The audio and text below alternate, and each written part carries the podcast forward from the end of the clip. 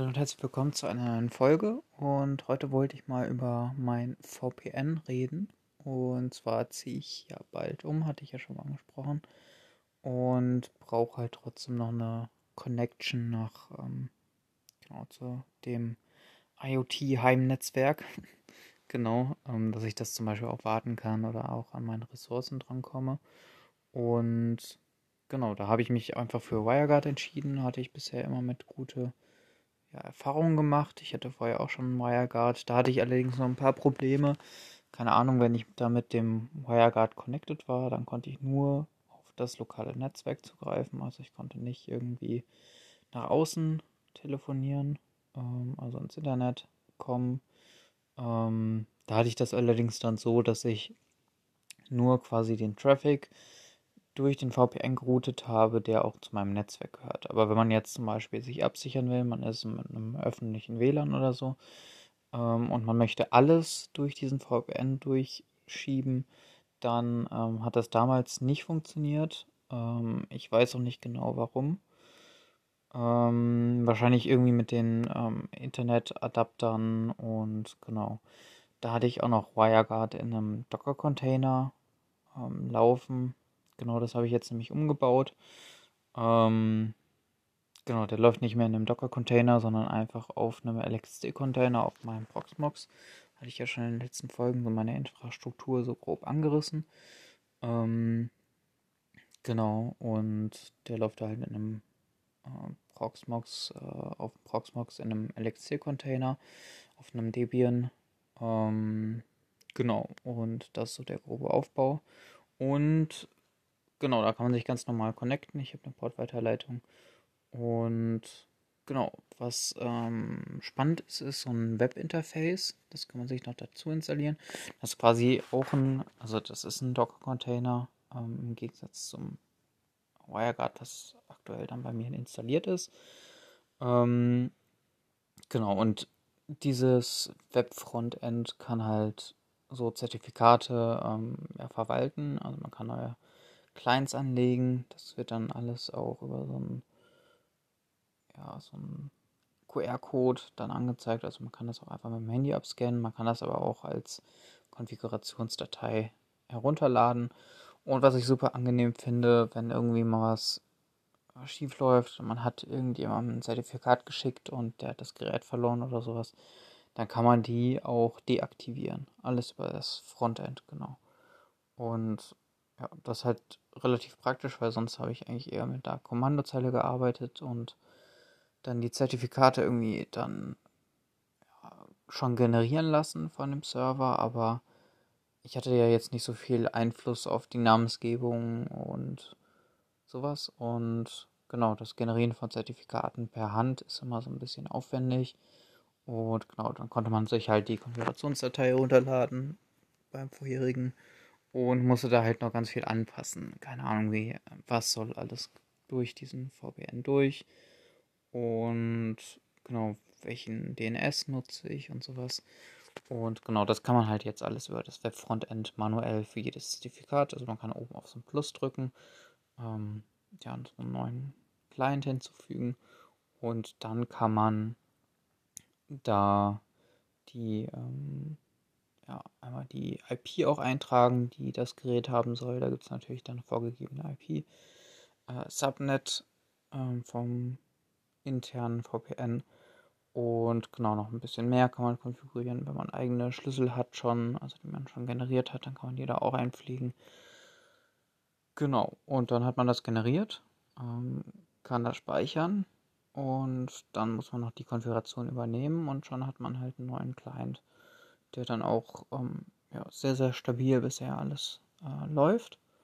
Und genau, ich kann eigentlich jetzt immer sehr, sehr gut von außen auch auf mein Netzwerk zugreifen und von meinem, also aus dem VPN dann wieder auch ins Internet zugreifen. Genau, das funktioniert halt über diese ähm, Konstellation soweit. Genau, ähm, sehr, sehr spannende Sache, würde ich auf jeden Fall mal empfehlen darüber nachzudenken, wenn man eben schon Server oder sowas hat, dass man da auch noch so ein VPN einrichtet. Man kann natürlich auch ein OpenVPN nehmen oder sowas, das ist aber alles noch ein bisschen, ähm, ja, ein bisschen verbraucht ein bisschen mehr Ressourcen und wenn man, keine Ahnung, jetzt sechs, sieben Clients hat oder sowas, die sich dann auf diesen WireGuard-Server connecten, dann braucht das dann, oder halt auf dem VPN oder OpenVPN oder so, dann verbraucht das halt schon, schon einiges an Ressourcen. Ähm, genau, und WireGuard ist da halt sehr, sehr lightweight. Ich habe da jetzt sogar nur 512 MB RAM und einen Kern und irgendwie 6 GB Speicher oder sowas. Und genau, da läuft halt auf diesem LXC-Container, da läuft halt nicht nur WireGuard drauf, sondern halt auch noch Portainer, ein Reverse Proxy und eine Datenbank. Genau. Und halt eben der, die WireGuard UI, also Web UI und halt der WireGuard Server an sich.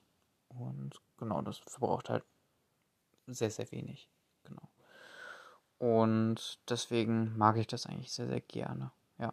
Und äh, was es auch noch gibt bei der Web UI, das hat bei mir nicht direkt funktioniert. Ich habe das mal auf meinem lokalen Linux-Rechner, Linux Manjaro, mal ausprobiert in einem Docker-Container mit der UI. Und da hat das funktioniert, dass ich mir unter, da gibt es so einen Reiter auch Peers oder Connected Peers oder irgendwie sowas. Und da kann man sich dann anzeigen, welcher Client aktuell connected ist, wie viel Datentraffic dann von einem, von diesem speziellen Client oder von mehreren Clients dann übermittelt werden. Und genau, da kann man halt so ein bisschen Monitoring vielleicht auch betreiben, dann, indem man das irgendwie in eine Datenbank lockt, lockt oder sowas. Aber das müsste man sich dann selber schreiben, sowas. Genau, aber könnte man halt über so eine API vielleicht einfach abfragen, dass man irgendwie die Web-UI dann nochmal ein bisschen reverse engineert oder irgendwie sowas.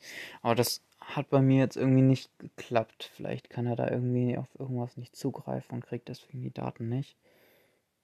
Könnte ich mich mal nochmal mit beschäftigen, aber ja, aktuell ist das gar nicht so entscheidend. Aber wenn es klappt, ist es auf jeden Fall ganz interessant, mal zu sehen, wie viel Verkehr, Datentraffic da so durchgeht.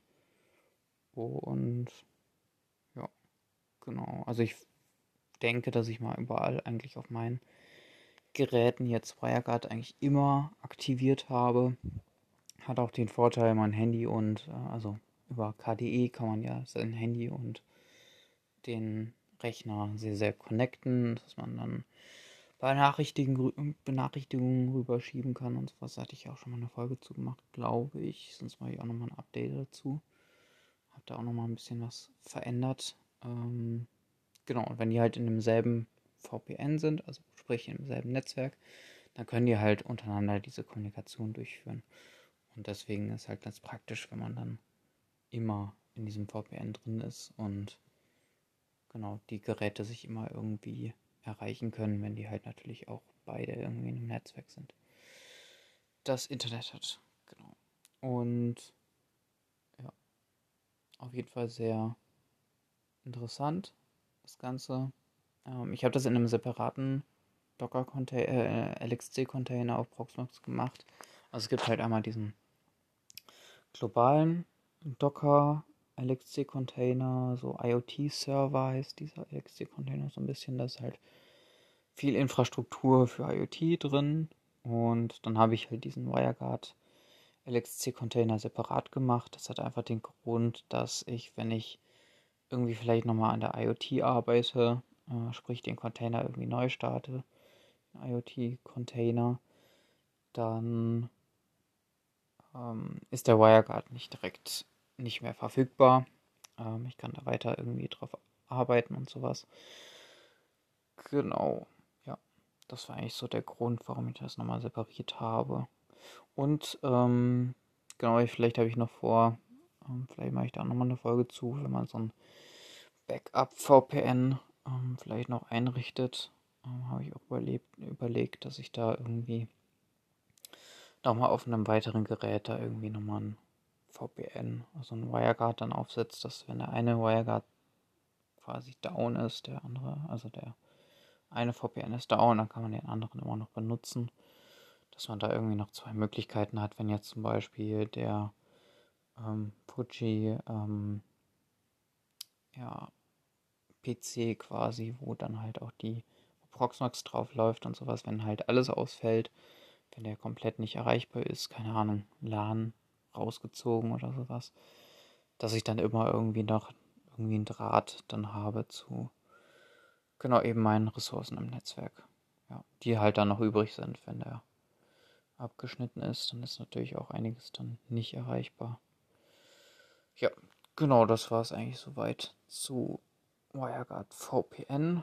Ähm, genau, ihr könnt ja mal schreiben, äh, wenn ihr da noch die genaue Konfiguration haben wollt oder sowas, ähm, dann könnte ich da mal da irgendwie einen Repository-Eintrag dann zu machen.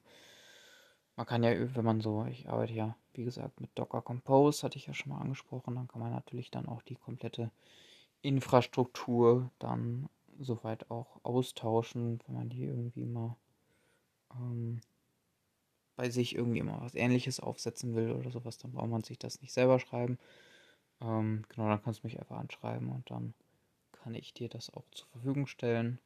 Ähm, genau, soweit das halt funktioniert. Ähm, ich will natürlich da auch ein bisschen meine Security irgendwie da wahren. ähm, genau, dass ich der die ähm, ja, privaten Sachen dann vielleicht dann rausziehe. Aber grundsätzlich bin ich auf jeden Fall dafür offen, die Infrastruktur ähm, zu teilen. Ähm, genau. Ja. Genau, das war's für diese heutige Folge. Ich hoffe, dir hat das gefallen und genau, kannst ja mal schreiben, ob ich da irgendwie nochmal auf was konkret eingehen soll. Genau, dann bis zur nächsten Folge. Bis dahin. Ciao.